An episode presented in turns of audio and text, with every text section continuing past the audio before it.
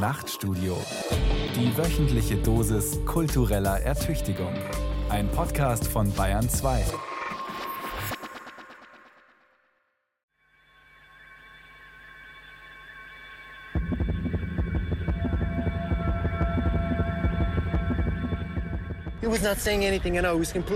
Er hat nichts gesagt, er war absolut still. Er hat einfach nur geschossen, während alle anderen über die Sitze gesprungen sind, weggekrochen sind, nur versucht haben, diesem unglaublichen Ereignis zu entkommen. Der ungefähre Ablauf war so, dass der Täter mit der Schießerei im Bereich dieses Schnellrestaurants begonnen hat und anschließend dann sich in Richtung Einkaufszentrum bewegt hat und dort die Schießerei fortgeführt hat.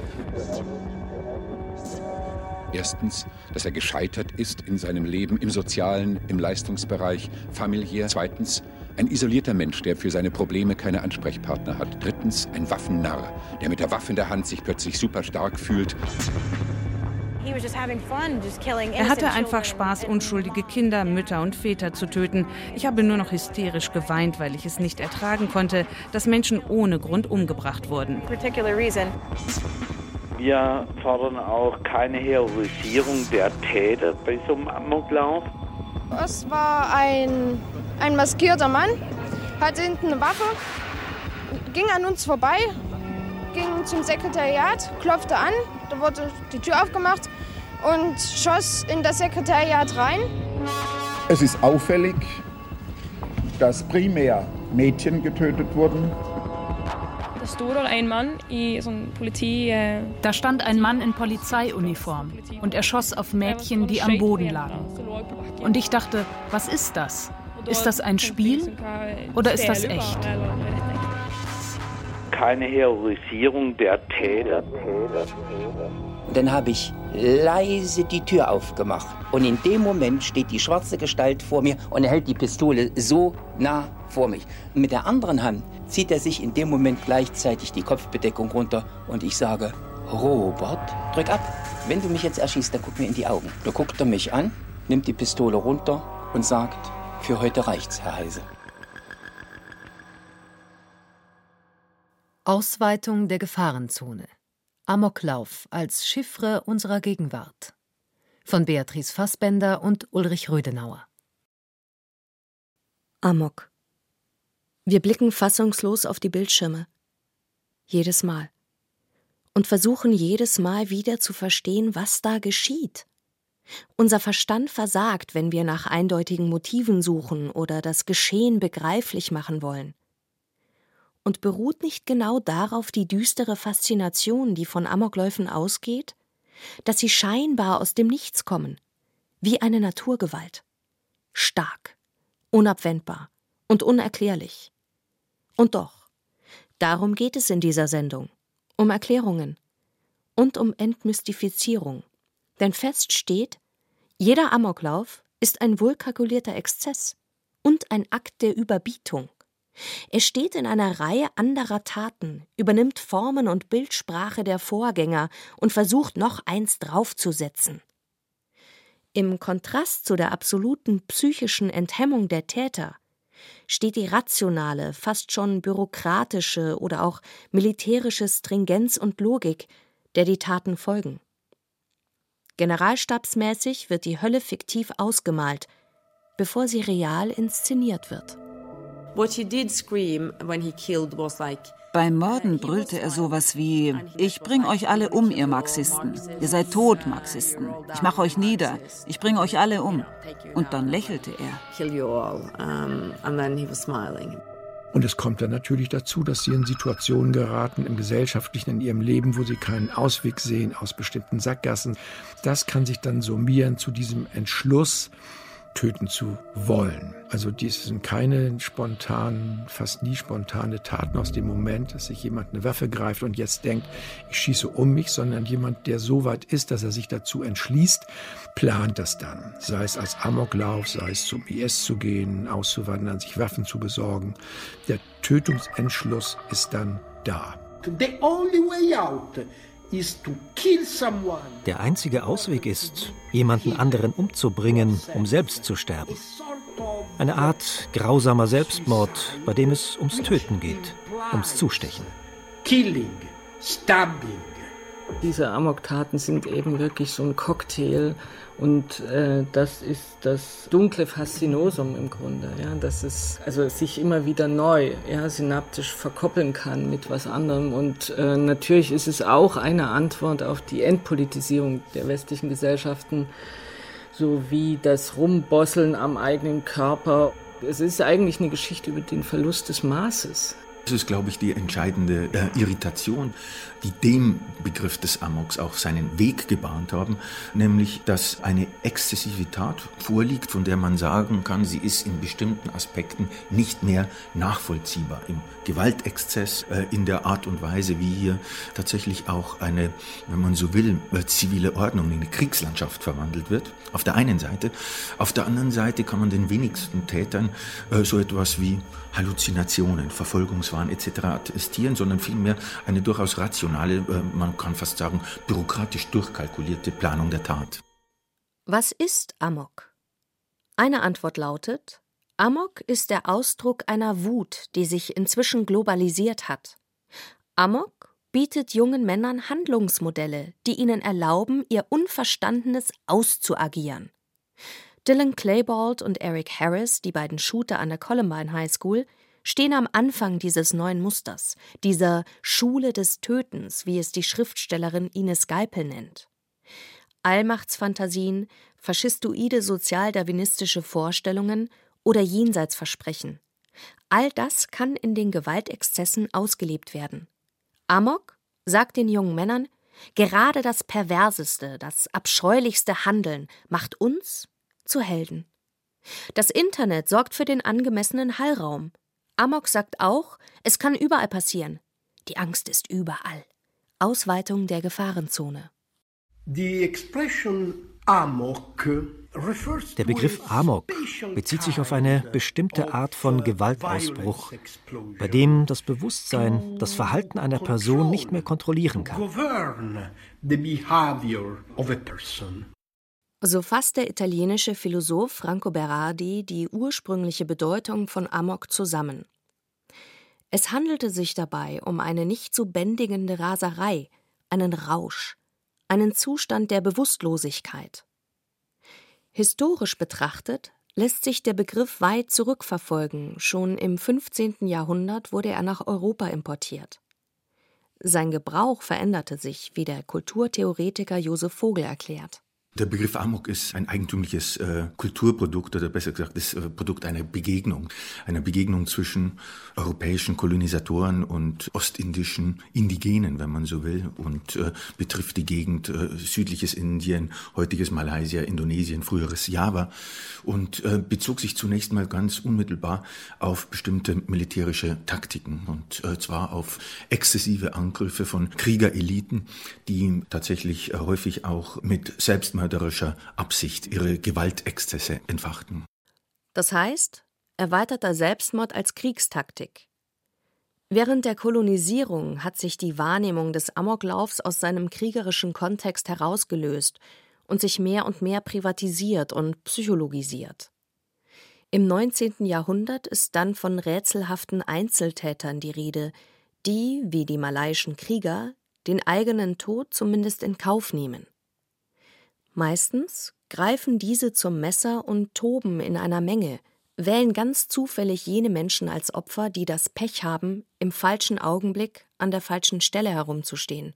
Wichtig war aber, dass damit eben auch ein ganz bestimmter, wenn man so will, Ablaufsplan verbunden war. Also beispielsweise hat man den südostasiatischen Amoklauf seit dem 19. Jahrhundert in einem mehrfachen, äh, in einem bestimmten Rhythmus äh, gesehen, also im Ablaufprotokoll. Das begann meistens mit einem unbestimmten Brüten. Äh, dann gab es so etwas wie, das geht in die Nähe der Hysterie, ein Rotsehen.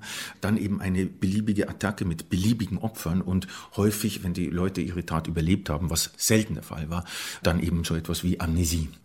Das ist sozusagen, äh, man könnte wirklich sagen, vom 15. Jahrhundert äh, bis ins 19. Jahrhundert tatsächlich die Spur eines ähm, südostasiatischen äh, Gewaltexzesses und hatte mit Europa bis dahin eigentlich wenig zu tun.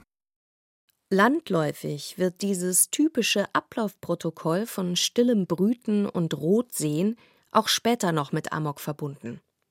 Amok sagt der namenlose Ich-Erzähler in Stefan Zweigs Novelle Der Amokläufer, das sei eine Art Trunkenheit bei den Malaien, woraufhin sein Gesprächspartner, ein Arzt, der in Indonesien praktiziert hat, ausführt: Es ist mehr als Trunkenheit. Es ist Tollheit, eine Art menschlicher Hundswut. Ein Anfall mörderischer, sinnloser Monomanie, der sich mit keiner anderen alkoholischen Vergiftung vergleichen lässt. Irgendwie hängt es mit dem Klima zusammen, mit dieser schwülen, geballten Atmosphäre, die auf die Nerven wie ein Gewitter drückt, bis sie einmal losspringen. Also Amok. Ja, Amok. Das ist so. Ein Malaye, irgendein ganz einfacher, ganz gutmütiger Mensch, trinkt sein Gebräu in sich hinein. Er sitzt da, stumpf, gleichgültig, matt, so wie ich in meinem Zimmer saß. Und plötzlich springt er auf, fasst den Dolch und rennt auf die Straße. Rennt geradeaus, immer nur geradeaus, ohne zu wissen wohin. Was ihm in den Weg tritt, Mensch oder Tier, das stößt er nieder mit seinem Kries, und der Blutrausch macht ihn nur noch hitziger. Schaum tritt dem Laufenden vor die Lippen. Er heult wie ein Rasender. Die Leute in den Dörfern wissen, dass keine Macht einen Amokläufer aufhalten kann. So brüllen sie warnend voraus, wenn er kommt. Amok! Amok! Und alles flüchtet. Er aber rennt ohne zu hören, rennt ohne zu sehen, stößt nieder, was ihm begegnet, bis man ihn totschießt wie einen tollen Hund oder er selbst schäumend zusammenbricht.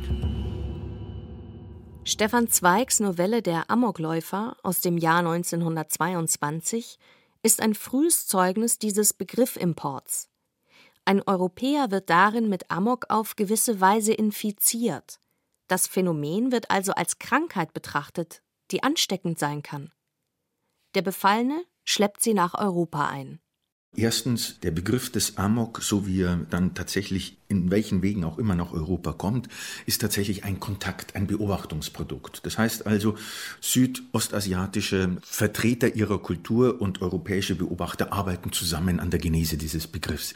Zweitens ist, glaube ich, mit dem Begriff eine historische Spur verbunden, in der sich ein sehr prägnantes Abbild von europäischen Gefahrenfantasien verbindet. Also der entfesselte Krieg beispielsweise oder der psychiatrische Vorfall oder die Tat, die aus dem Unbekannten, aus dem äh, Dunkel herauskommt etc.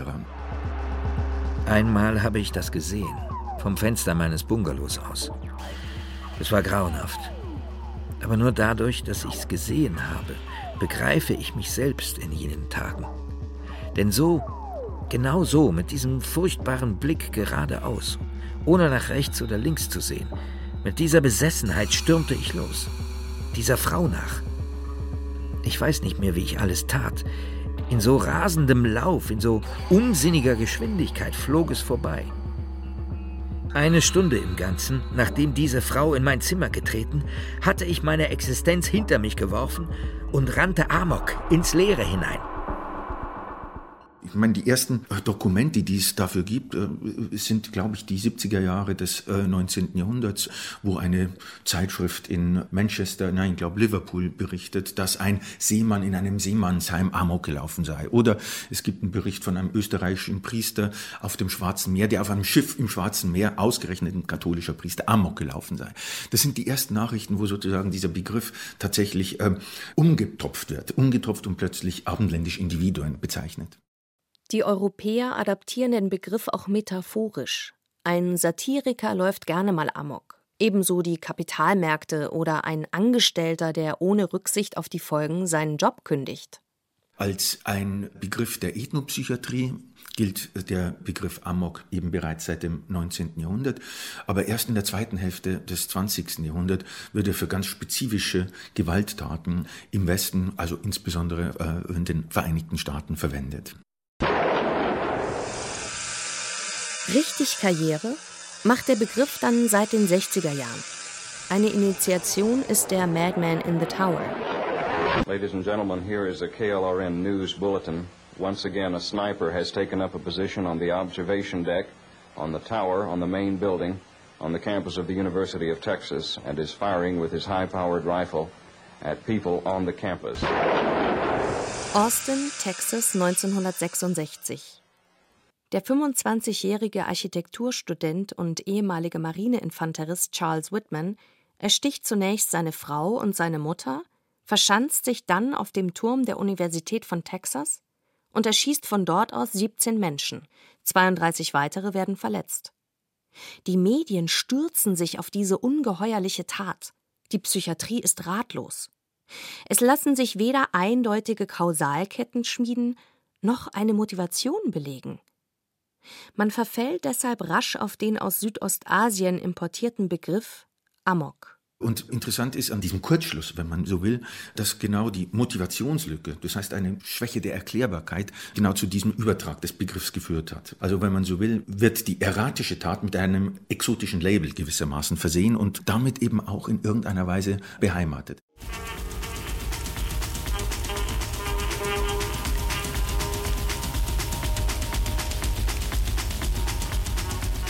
Ihr habt diese Schlacht begonnen, nicht ich.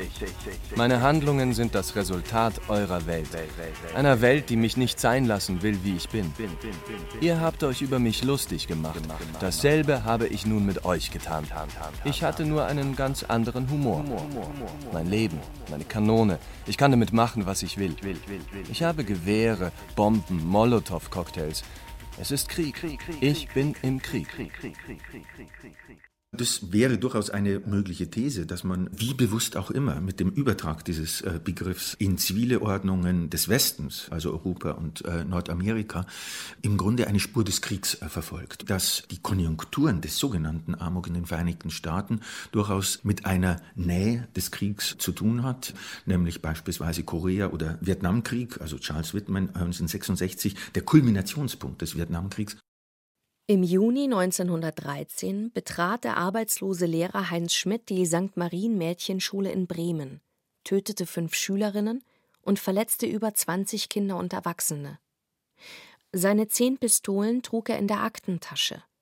Die Munition, 1000 Schuss, steckte unter anderem im Hut und in den Strümpfen. Ein Amokläufer, korrekt gekleidet, mit Hut und Anzug. Heute sind die Monturen eine Spur martialischer. Schwarze Mäntel, Basecaps, kugelsichere Westen. Und doch hatte Heinz Schmidt auf prophetische Weise recht, als er bei seiner Verhaftung rief: Der Anfang ist gemacht. Das Ende kommt noch. Es mag Zufall sein, dass dieses erste Massaker in Deutschland am Vorabend des Ersten Weltkriegs stattfand. Symbolisch ist es dennoch. In den letzten 100 Jahren werden die Kriege längst nicht mehr allein auf den Schlachtfeldern ausgefochten. Eine aggressiv aufgeladene Stimmung in der Zivilgesellschaft scheint extreme Taten zu befördern. Angespannte, ängstliche Gesellschaften gleichen einem Pulverfass, insbesondere wenn Schusswaffen mehr oder weniger leicht verfügbar sind. Den Zusammenhang zwischen dem Amoklauf in Littleton und einer waffenfreundlichen Politik hat Michael Moore in seinem Film Bowling for Columbine aufgezeigt. In Deutschland ist die Lage nicht sehr viel beruhigender. Es gibt knapp sechs Millionen registrierte Schusswaffen. Zusätzlich sollen etwa 20 Millionen illegal im Umlauf sein. Ines Geipel, ehemalige Leistungssportlerin und Literaturwissenschaftlerin, hat mehrere Bücher zum Thema Amok geschrieben. Grundsätzlich würde ich sagen, wozu müssen wir hier in diesem Land 20 Millionen Waffen haben? Also wir sind ja nicht im Krieg. Es gibt so ein seltsames Verhältnis zwischen Nervosität einer Gesellschaft und Waffe. Also äh, ich glaube schon, es macht einfach Sinn, da sehr klar und sehr strikt zu sein junge Männer gehört so eine hochkarätige äh, Aggressionsmöglichkeit nicht. Und es ist auffällig, dass Deutschland eine starke Waffenlobby hat und es offenbar so eine Art Verunsicherung, männliche Verunsicherung gibt, äh, dass äh, wir viele Waffen brauchen. Es hat was Komisches. Es scheint eine gewisse bellizistische Sehnsucht zu geben in den Wohnstuben und Kinderzimmern des vermeintlich befriedeten Westens. So ähneln sich die Täter nicht nur darin, dass viele von ihnen Waffennarren sind, ein schwieriges Verhältnis zu Frauen haben, die Welt hassen und sie in einen Kriegsschauplatz verwandeln wollen. Auch ihr jeweiliges Vorgehen folgt einem Muster. Laut Josef Vogel geht es vor allem den Amokläufern der letzten 20 Jahre um Wiedererkennbarkeit.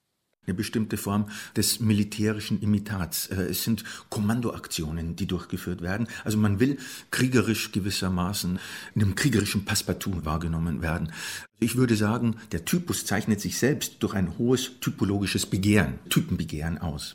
Dieses Typenbegehren zeigt sich im stylischen Kampfoutfit, in einer bestimmten Form des Auftretens, einer spezifischen Körperaufrüstung, einer Selbstpanzerung und im sportlichen Training, das man sich auferlegt. Hier wird nicht nur die Konstitution gestellt, sondern auch Empathielosigkeit eingeübt. Klaus Teveleit hat in seiner legendären Doktorarbeit Männerfantasien diese aufgerüsteten Körper anhand der Freikorpskämpfer der 20er Jahre analysiert. Es seien nicht zu Ende geborene Männer, die sich gegen das Weibliche, Fließende, Entgrenzende schützen müssen, um nicht auseinanderzubrechen. Gedrillt und diszipliniert wurden sie in diversen Institutionen. Schule, Preußische Militärakademie, Männerbünde. Heute gibt es ja den Drill in dem Sinne nicht mehr. Es gibt heute auf dieser Ebene, wo die Jugend nicht mehr in dem Sinne militarisiert wird, wie bei uns bis 1945 der Fall, in manchen anderen Gebieten der Welt, aber immer noch, es gibt eine ganz neue Funktion sportlicher Betätigung auf dieser Ebene. Sehr viele von Fragmentierung bedrohte Körper, ängstliche, machen das durch Sport. Entweder sie laufen zehn Kilometer jeden Morgen oder heben Gewichte oder machen ähnliche Dinge und gehen in diese berühmte Muckibude.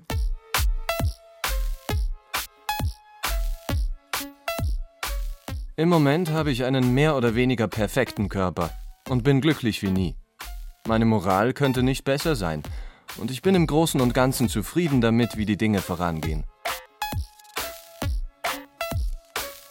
Naja, bei Breivik ist es ja doch wirklich auch auffällig und bekannt, wie viele Wochen und Monate, ja Jahre, ja, er im Raum der Mutter im Grunde sich präpariert hat und bis hin zur Chemie. Also es ist ja doch auffällig, und er hat ja während des Prozesses auch darüber gesprochen, äh, was es für ihn bedeutet hat, sich in dieser Weise abzutrainieren, zu zivilisieren. Einige Menschen, die sich offener dazu äußern, sagen auch tatsächlich, das mache ich anstelle der Psychoanalyse. Ich mache da mal eine Stunde oder jeden dritten oder vier oder dreimal in der Woche.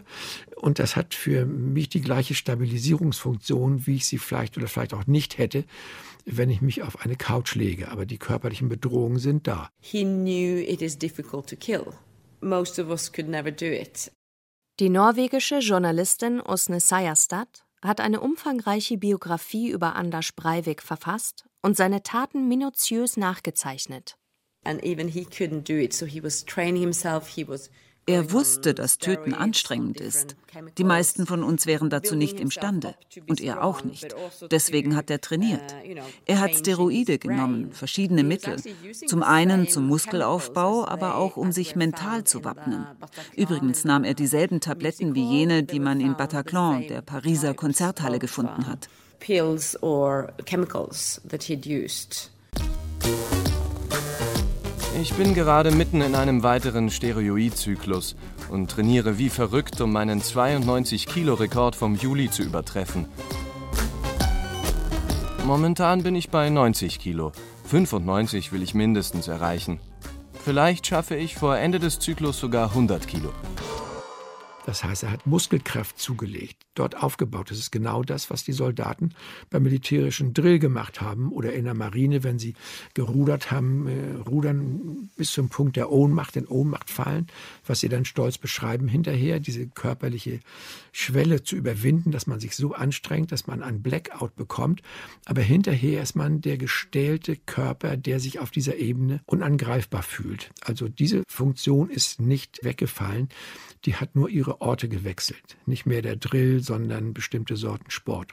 Also Und er machte auch mentales Training, Meditation, zumindest behauptet er das. Und er dachte wie ein Soldat. Was heißt es, wie ein Soldat zu denken? Es heißt, im entscheidenden Moment nicht mehr zu denken, schon gar nicht mit dem Herzen, sich der lästigen Empathie zu entledigen. Auch das kann trainiert werden. Viele Amokschützen sind begeisterte Ego-Shooter-Spieler. Wird sich anfühlen wie in einem gottverdammten Film. Ich werde mich zwingen zu glauben, dass sie alle nur Monster aus Doom sind. Former Humans oder Former Sergeants oder Dämonen. Wie beim Ego-Shooter. Sie oder ich. Ich muss meine Gefühle ausschalten. Videospiele erlauben ihm, sich einzuschließen und eine virtuelle Welt zu erschaffen, in der er mit allem und jedem im Krieg ist. Und natürlich verändert sich das Gehirn, wenn man wie er zweieinhalb Jahre alleine herumballert oder irgendwelche Spiele spielt. Manche sind vielleicht strategischer, aber immer geht es um Gewalt und ums Töten. Bei manchen einfach nur ums Schießen.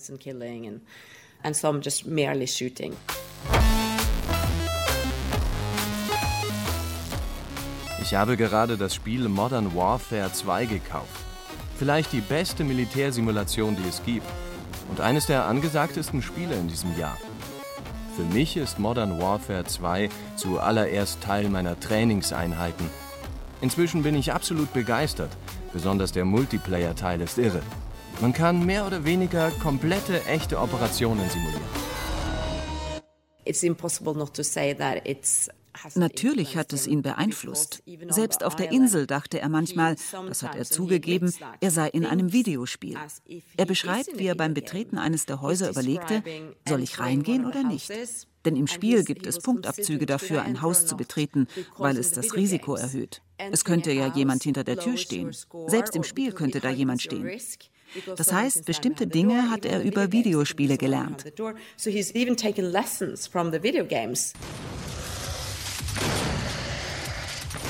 Auf Utøya habe ich ein holographisches Zielsystem verwendet, das auch im Spiel dargestellt ist.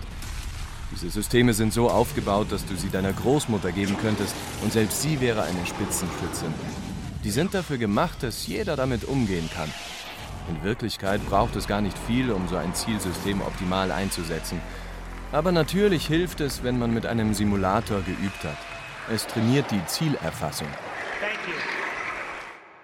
One girl who um ein Mädchen ging also auf ihn zu, eine dieser typischen jungen, klugen Aktivistinnen der Arbeiterpartei, die es gewohnt sind, dass man ihnen zuhört, die vor Publikum sprechen können. Dieses Mädchen ging auf ihn zu und sagte, Sie können hier nicht so herumschießen. Und er erschoss sie einfach. Sie dachte, sie könnte ihn überzeugen. Schreienden Menschen hat er mitten in den Mund geschossen. Dann fallen sie tot zu Boden und er trampelt über sie rüber und macht weiter. Ich würde nicht sagen, dass Videospiele schuld sind, aber dass sie einen gewissen Einfluss haben, ist, denke ich, nicht von der Hand zu weisen.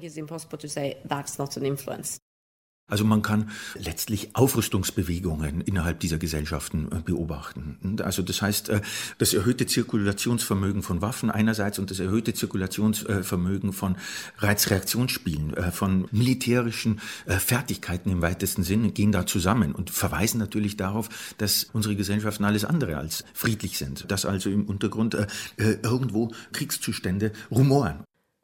Welches Geschlecht hat Amok? Er ist eine klar männliche Tötungsform.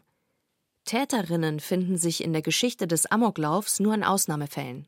Das ist eine sozial erzeugte und in Gesellschaften erzeugte Verhaltensweisen männlicher Körper über Jahrtausende, wo der männliche Umgang mit Problemen nach außen verlagert wird und oft in bewaffneten Konflikten gelöst wird. Und äh, Frauen selber, der Frauenkörper selber ist mehr ausgerichtet auf ähm, Verinnerlichung von Konflikten, damit umgehen. Im negativen Fall werden es Depressionen. Im anderen Fall sind es Lösungen, die in dem Lebensbereich der Frauen angesiedelt sind. Das ist das Haus, Umgang mit Kindern, Felder, auf denen sie arbeiten. Das sind alles nicht die Auseinandersetzungen mit Schwert, Speer, auf dem Pferd, ohne Pferd, mit Panzern etc. etc. Von dieser Sorte Kultur sind Frauen in unserer Geschichte, selbst wenn inzwischen ein Paar im Militär sind, aber ausgeschlossen gewesen und auch im Wesentlichen weiter ausgeschlossen. Darüber, dass Frauen eher zur Depression als zur Aggression gegen andere neigen, herrscht Konsens in der Forschung. Originell hingegen die Überlegung der Journalistin Gabriele Göttle, ob Frauen vielleicht aus Geiz nicht Amok laufen. Komme bei einer Frau der Wunsch auf, den Gatten, die Kinder und einige Kunden im Supermarkt niederzuschießen, würde sie den finanziellen Schaden gleich mit überschlagen. Zudem stellt sich die Frage, wer das hinterher alles wegmachen soll. Im Vergleich zu den Männern ist das Verhältnis der Frauen zum sozialen Leben nicht abstrakt. Bei Männern hingegen geht es gleich um das große Ganze, um Politik, um Revolte. Massenmord, politischer Terrorismus.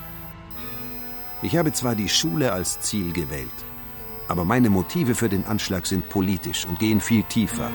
Und deswegen will ich nicht, dass das hier nur als School-Shooting abgetan wird.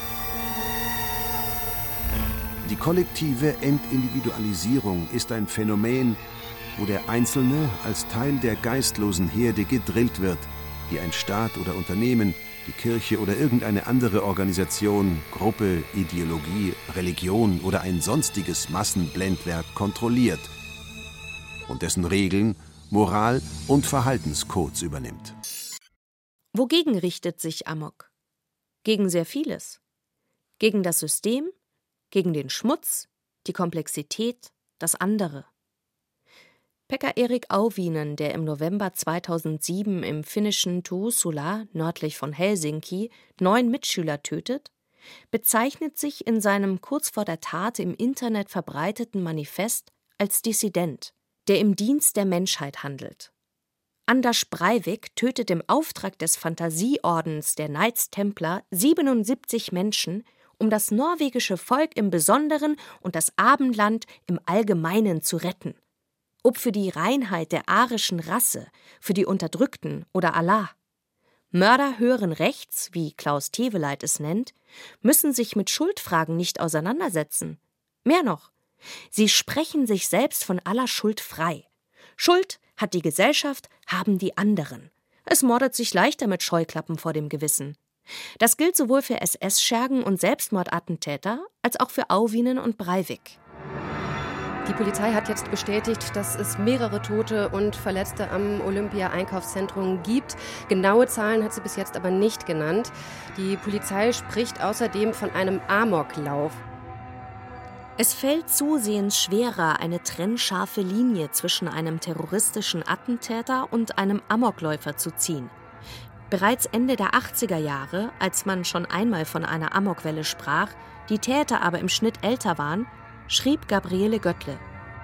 Amoklauf ist ein Symptom der fortschrittlichen Entfremdung, in der die Herrschaft so abstrakt, die Gewalt so schmeichlerisch, die Schuld nicht nachweisbar und der Feind verallgemeinerbar geworden ist. Insofern hat er, historisch folgerichtig, den nach dem Ende des Ersten Weltkrieges anachronistisch gewordenen Attentäter abgelöst. Ich glaube, dass der gemeinsame Nenner zunächst einmal, jedenfalls aus der gegenwärtigen Perspektive, und das ist ein sehr unschöner Begriff, den ich dafür verwenden muss, so etwas wie eine Anschlagskultur ist. Ähm, das heißt also, unsere Gesellschaften sind inzwischen durchsetzt von Bedrohungsszenarien, die ihren Fokus, ihren Brennpunkt in bestimmten typologisch vergleichbaren Attacken finden. Das ist der Anschlag. Als im Sommer 2016 der 18-jährige Schüler David S. an einem Münchner Einkaufszentrum um sich schoss, hielt die Nation eine Nacht lang den Atem an. Auch weil zunächst unklar war, ob es sich um einen terroristischen Anschlag handelte oder nur um einen Amoklauf. Ein Terroranschlag wird als böswilliger Angriff auf die Gesellschaft wahrgenommen, auf den politisch reagiert werden muss. Ein Amoklauf hat gewissermaßen eine eher private Dimension. Strukturell jedoch nähern sich Terror und Amok immer mehr an, und auch die Begriffe werden durchlässiger. Ließ sich Terror zu RAF-Zeiten eindeutig definieren, ist das Bild inzwischen verwischt. Es hat also, so der Kulturwissenschaftler Josef Vogel, eine Entdifferenzierung, also eine Annäherung stattgefunden. Und zwar von beiden Seiten, also von der Seite der Anschlagstaktik her und von der Seite natürlich auch des präventiven Blicks oder des Gefahrensinns, der damit verbunden ist. Und diese Enddifferenzierung, glaube ich, bezieht sich zunächst mal auf eine Ausweitung sozusagen der Anschlagsziele. Die Opfer werden beliebig, äh, Sprengstoffattentate. Zweites wichtiges Merkmal ist, glaube ich, wirklich der Medieneinsatz. Das heißt also, es sind Attacken, die damit rechnen, dass über sie berichtet wird. Also die Reklamation der Reklame Name, wenn man so will, ist äh, entscheidend mit einkalkuliert. Und damit ist drittens etwas verbunden, was man vielleicht Autokatalyse der Angst äh, nennen könnte. Diese Anschläge sind dazu angetan und dazu kalkuliert, eine Gesellschaft in Angsterregung äh, zu versetzen. Wie man das nun eintopft, ja, ob Amok oder Terror, das ist im Grunde jetzt nur der Aufmerksamkeitsraum, in den, ja, auch im globalen und die Möglichkeit, ja, in diesen IS-Räumen im Kollektiv sich aufzuladen. Die Amokläufe sind ja doch oft sehr, sehr individualisierte Formen. Und äh, dort ist die Schule schon wieder eine andere Art von, hat schon wieder eine andere Art von Erweiterung bekommen. Du lernst natürlich schneller, wenn du das im Kollektiv machst, als wenn du wie Breivik ja, mehrere Jahre in der Wohnung sitzt und dir das alles anbuttern musst. Das ist besorgniserregend, ne, dass dieser Raum in dieser Weise eröffnet wurde, diesen Ideologieschulen jetzt. Die Schule des Tötens kennt die immer gleichen Vorbilder. Daher ähneln sich die Anschläge so frappant. Diese Schule ist international und der Unterricht findet im Internet statt. Also das Internet hat, glaube ich, einen ganz spezifischen Kommunikationscharakter oder einen Kommunikationsgeruch. Und der ist des Apokryphen, des Geheimen, äh, des äh, Verdeckten. Und das spielt, glaube ich, eine große Rolle und kann eben dazu führen, dass diese selbstverstärkenden Prozesse, die das Internet erzeugt, also positive Feedback-Schleifen und so fort, ein ganz bestimmter Resonanzraum erzeugt wird. Bis heute haben etwa die Täter von äh, Littleton äh, und Columbine High School zig äh, Fanclubs bis heute. Und ich glaube, so wird etwas äh, fortgesetzt, äh, was natürlich deutlich darauf hinweist, dass die Typologisierung, die Typisierung dieser Taten durch fortgesetzte Imitationen eine wesentliche Rolle für das äh, Ganze spielt. Also man produziert Vorbilder, man produziert Nachahmungsprofile, äh, man inseriert sich gewissermaßen in diese Form schrecklicher Wiedererkennbarkeit. Terrorist und vermeintlich unpolitischer Amokläufer sind Nachahmer. Wie ihre Vorbilder rechtfertigen sie ihre Taten in Manifesten oder Videobotschaften, spielen sie vorab schriftlich oder filmisch durch, blähen ihr Tun zur Gesellschaftskritik oder zum Kampf für den Erhalt des Abend respektive Morgenlandes auf, zusammengeklaubte Phrasen, bombastisch aufgeblasene Ideologiegirlanden. Also ich würde diese Jungs in dem, was sie ähm, da geistig anbieten, nicht so wahnsinnig ernst nehmen. Tatsächlich sind die Manifeste und Bekennervideos oft lächerlich. Hätten sie nur nicht so tragische Folgen.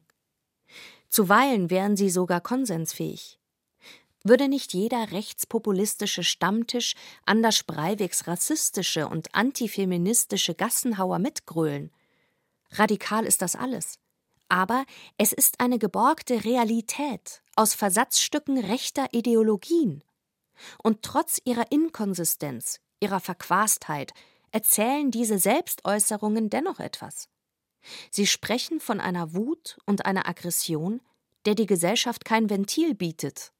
I think that uh, this kind of actions uh, of murder, of ich glaube, dass diese Art von Mord, von Massenmord und besonders die Erklärungen, die diese Taten begleiten, als der politischste Akt unserer Zeit verstanden werden müssen.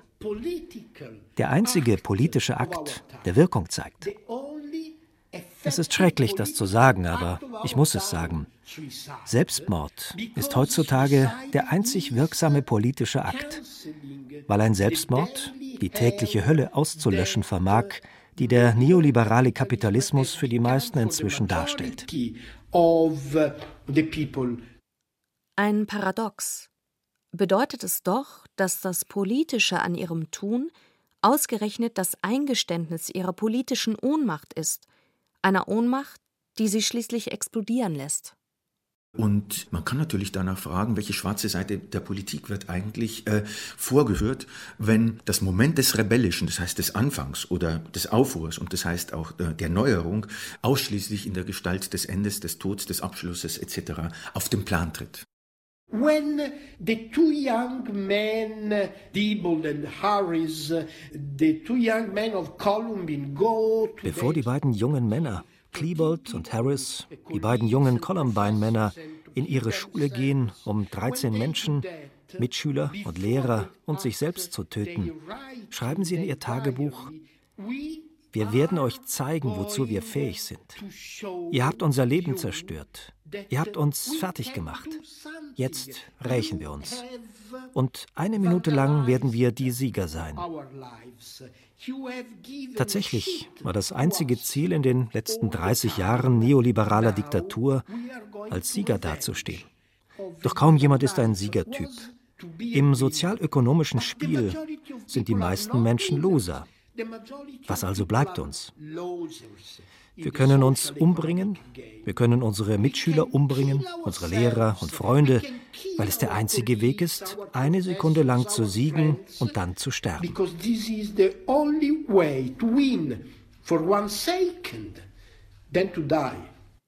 Ist also der Neoliberalismus schuld?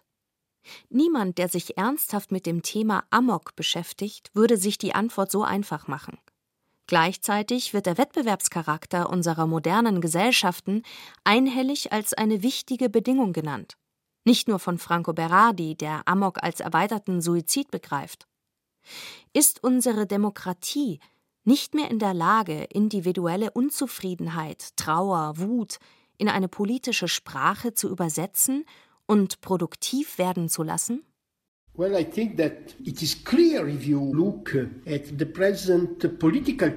Betrachtet man die gegenwärtigen politischen Wahlmöglichkeiten eines Großteils der Menschheit, die Wahl von Donald Trump in den USA beispielsweise, erkennt man, dass diese Art suizidalen Verhaltens auch die sogenannte Demokratie vereinnahmt hat. Ich glaube nicht, dass das Wort Demokratie heute noch Bedeutung hat. Tatsächlich sind die Dynamiken, die Mechanismen der Demokratie vollständig defekt, weil Demokratie nur dann eine Bedeutung hat, wenn die Gemeinschaft der Menschen, wenn die Gesellschaft wirksam entscheiden und agieren kann. Das ist vorbei. This is not happening anymore.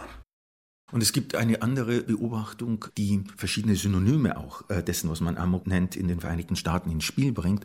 Und das sind Deregulierungen der amerikanischen Gesellschaft, insbesondere unter Reagan. Das heißt also äh, Privatisierung von Staatsunternehmen, insbesondere der Post, äh, die Prekarisierung von Arbeit. Und da taucht ein neuer Begriff auf, nämlich Going Postal und bezieht sich nun auf ehemalige Arbeitnehmer der staatlichen Postgesellschaft, die auf ihre eigene ehemalige Arbeitsstelle gehen und um um sich schießen. Wahllos habe er um sich geschossen, heißt es dann in den Berichten über Amokläufe. Doch wie wahllos ist es, wenn deutsche Schulamokläufer vorrangig ihre Lehrer, amerikanische dagegen ihre Mitschüler töten? Wenn der Postbote zum Töten ins Postamt geht und der Schüler in die Schule? Der Ort ist alles andere als zufällig. Ein Amokläufer inszeniert ein Spektakel und sucht sich dafür die passende Bühne mit den richtigen Nebendarstellern. Man kann feststellen, dass die sogenannten Amokläufe oder das, was man auch reflexhaft so nennt, Taten sind, die meist in Ortschaften, Schauplätzen, Szenarien einer erhöhten und ausgestellten zivilen Ordnung passieren. Also Einkaufszentren, Schulen, Universitäten, Gerichtsgebäude, Arbeitsplätze etc. Also dort, wo sich die zivile Ordnung in ihrer, äh, wenn man so will, auch Stabilität äh, vorführt, finden äh, eine Mehrzahl dieser Attacken äh, statt. Amok und Terror wollen uns sagen, dass all diese Räume nicht mehr sicher sind, dass sich die Kampfzonen ausweiten. Öffentlichkeit bietet keine Geborgenheit. Der Mensch ist nur eine von vielen Tierarten. Und die Welt existiert nicht für die Menschheit allein.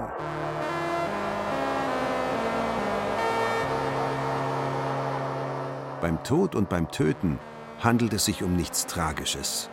In der Natur geschieht es bei allen anderen Arten andauernd. Nicht jedes Menschenleben ist wichtig oder hat es verdient, erhalten zu werden?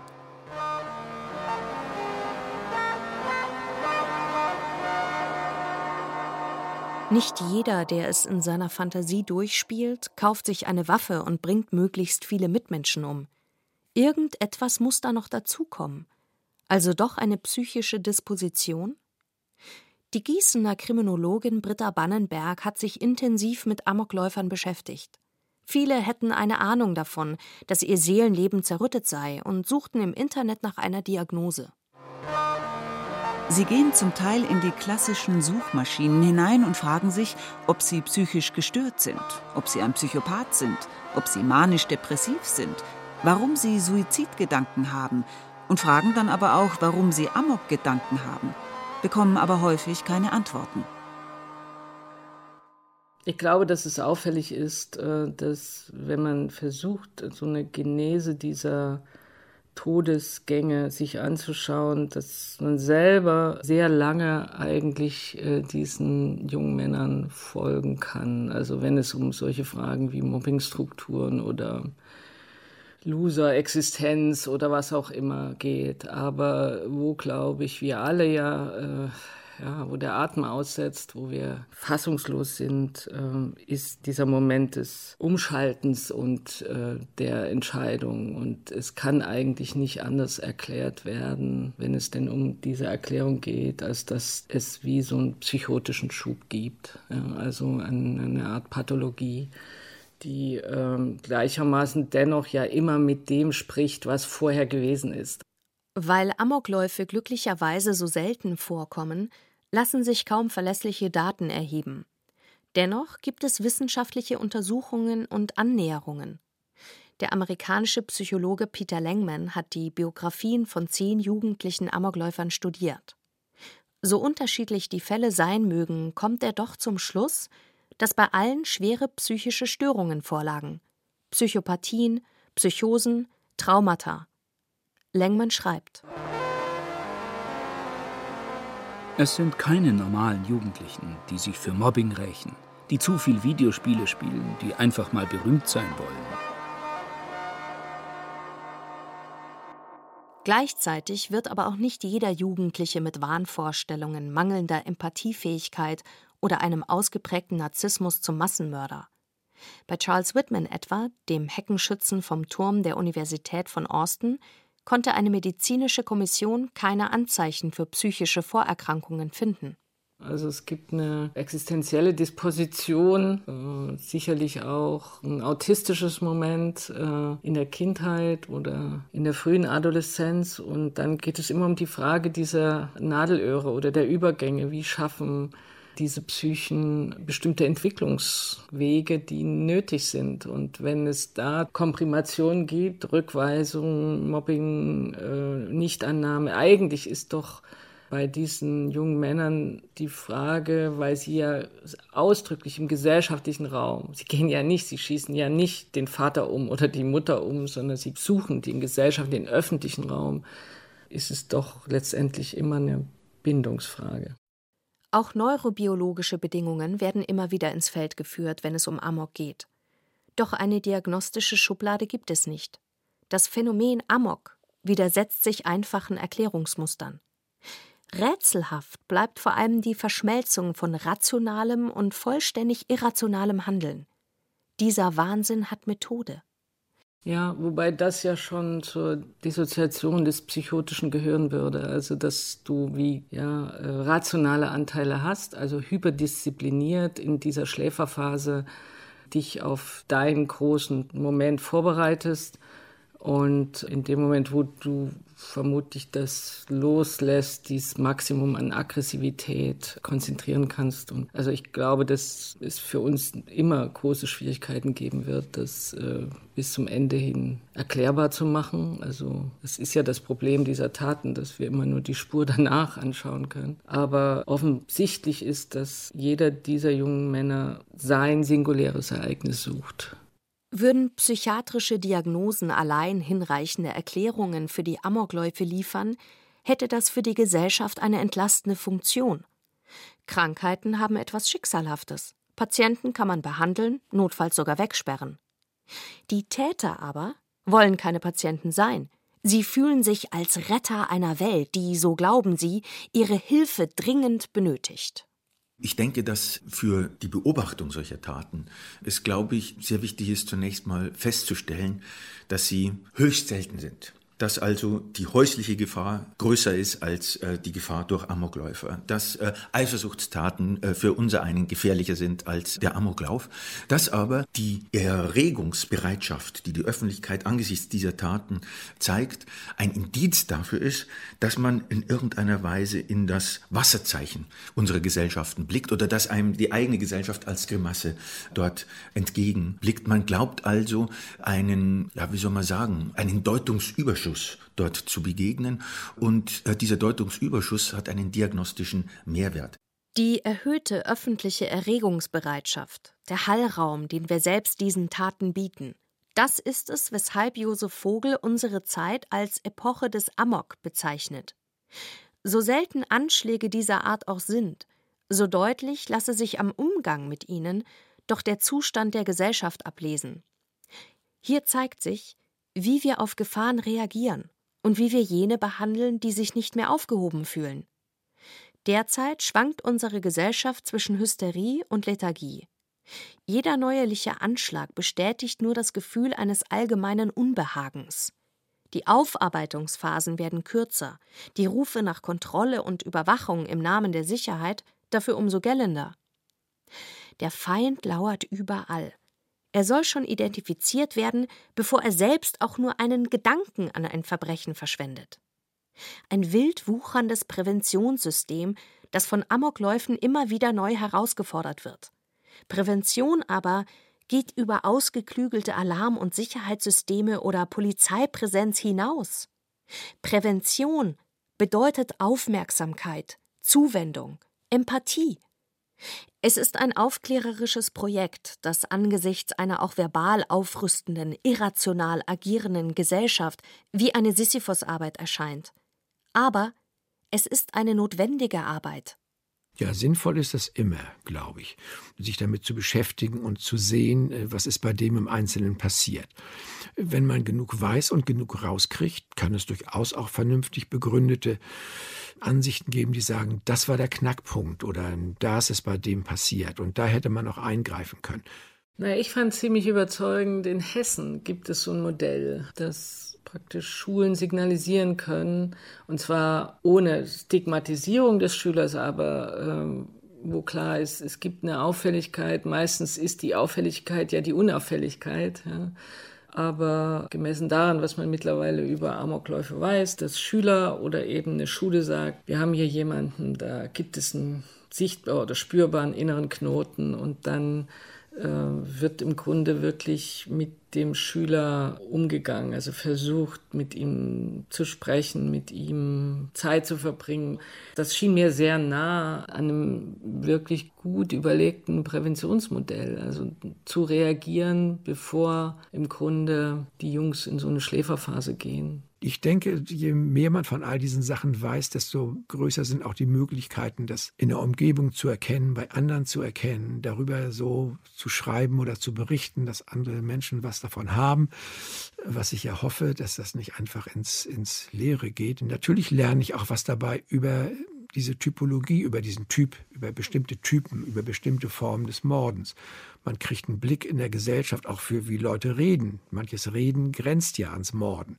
Und äh, ich werde oft gefragt, wie ich damit, da ich mich ja seit 40 Jahren mit solchen Gewaltsachen, Gewalttaten befasse, wie ich das persönlich aushalte. Und ich antworte inzwischen, ich halte es besser aus, als wenn ich mich nicht damit befassen würde.